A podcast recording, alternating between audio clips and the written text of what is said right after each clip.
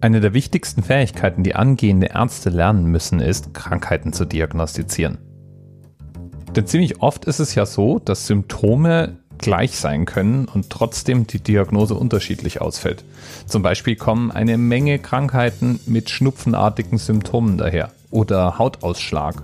Aber es gibt einfach einen riesen Unterschied, ob man nun beginnende Ebola oder doch nur eine Erkältung hat. Um das richtig einstufen zu können, gibt es ein Handbuch herausgegeben von der Weltgesundheitsorganisation, den ICD. Und darin gibt es Kapitel für Kapitel verschiedene Bereiche, in denen diagnostiziert wird. Psychische Erkrankungen, also mentale Störungen und Verhaltensauffälligkeiten, die werden oft sogar als ein eigenes Buch herausgegeben. Und davon halte ich im Moment gerade die Version vom vorletzten Jahr in der Hand, ICD 10. Tolle Lektüre.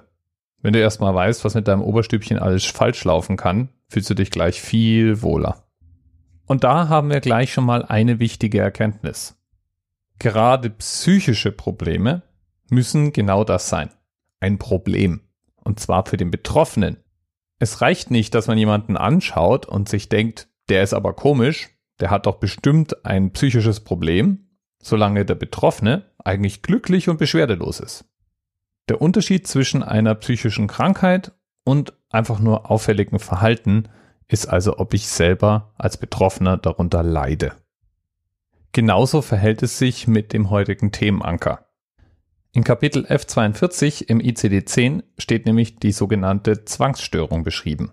Und F42.2 beschreibt Zwangsstörungen, die aus Zwangsgedanken und Zwangshandlungen bestehen. Wo ist jetzt der Unterschied?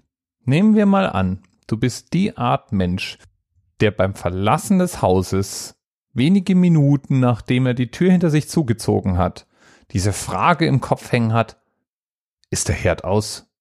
Und nehmen wir weiterhin an, du bist die Art Mensch, der dann zurückgehen muss und nachschauen. Vorher lässt dich der Gedanke nicht in Ruhe. Und jetzt sind wir eben bei unserem Diagnosekriterium, ob du darunter leidest. Wenn du nämlich einfach in die Wohnung zurückgehst, nachschaust und dann ist alles gut.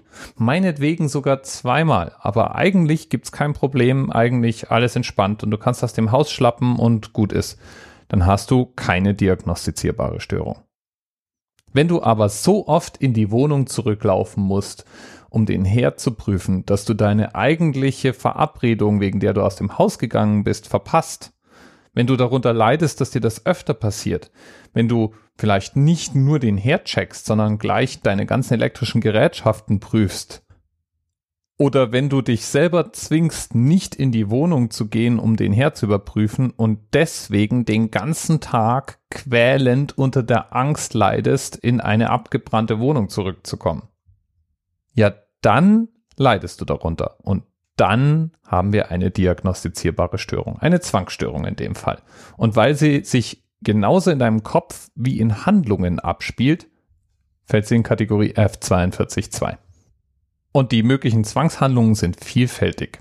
Es gibt den bekannten Waschzwang, Menschen, die sich wieder und wieder und wieder die Hände waschen, aus Angst, irgendwelche Keime auf ihren Händen zu haben. So wie die Vox-Moderatorin Hanka Rackwitz, die hat sogar ein Buch darüber geschrieben, in dem sie ihr Leben beschreibt. Denn das ist manchmal für sie geradezu unerträglich. Alles, was den Boden berührt, ist für sie schmutzig. Und sie hat geradezu panische Angst, es dann auch zu berühren. Deswegen trägt sie zum Beispiel fast permanent Handschuhe und Gummistiefel. Denn in Gummistiefel kann man rein und raus schlüpfen, ohne sie anfassen zu müssen. Oder die sogenannte Trichotillomanie. So bezeichnet man den Zwang, Haare ausreißen oder Nägel abkauen zu müssen. Haare ausreißen meint dabei nicht nur die Haare auf dem Kopf, sondern auch zum Beispiel Wimpern oder Augenbrauen. Und zum Problem wird es, wenn entweder kahle Stellen auftauchen oder zum Beispiel bei abgenagten Fingernägeln die Umwelt negativ reagiert. Zum Beispiel gibt es Menschen, die anderen die Hand nicht mehr geben, sobald sie abgenagte Fingernägel sehen. Ja, und dann wird das wieder zum Problem für den Betroffenen. Was kann man nun alles machen? Das hängt sehr davon ab, wie stark der Zwang ausgeprägt ist und mit welcher Art von Zwang wir es zu tun haben. Im allereinfachsten Fall helfen kleine Rituale oder Verhaltenstherapie. Man lernt also als Betroffener die Handlung, die man loswerden möchte, durch anderes zu ersetzen oder geschickt damit umzugehen. In schweren Fällen oder in Fällen, die bis zum Selbstschädigen gehen, da gibt es dann auch Medikamente, mit denen man eingreifen kann oder sogar chirurgische Methoden, zum Beispiel Sonden, die im Gehirn eingesetzt werden und mit Stromimpulsen des Gehirns stimulieren. Leider ist auch nicht wirklich komplett verstanden, wodurch Zwangsstörungen verursacht und verstärkt werden. Es gibt die verschiedensten Erklärmodelle und ganz ähnlich wie beim Schnupfen ist es manchmal auch einfach ein Symptom von anderen tiefer liegenden Problemen. Wir Menschen sind einfach doch ganz schön kompliziert. Bis bald. TMRS 10, 9, 8, the experience of 47 individual medical officers. Was hier über die Geheimzahl der Illuminaten steht. Und die 23. Und die 5. Wieso die 5? Die 5 ist die Quersumme von der 23.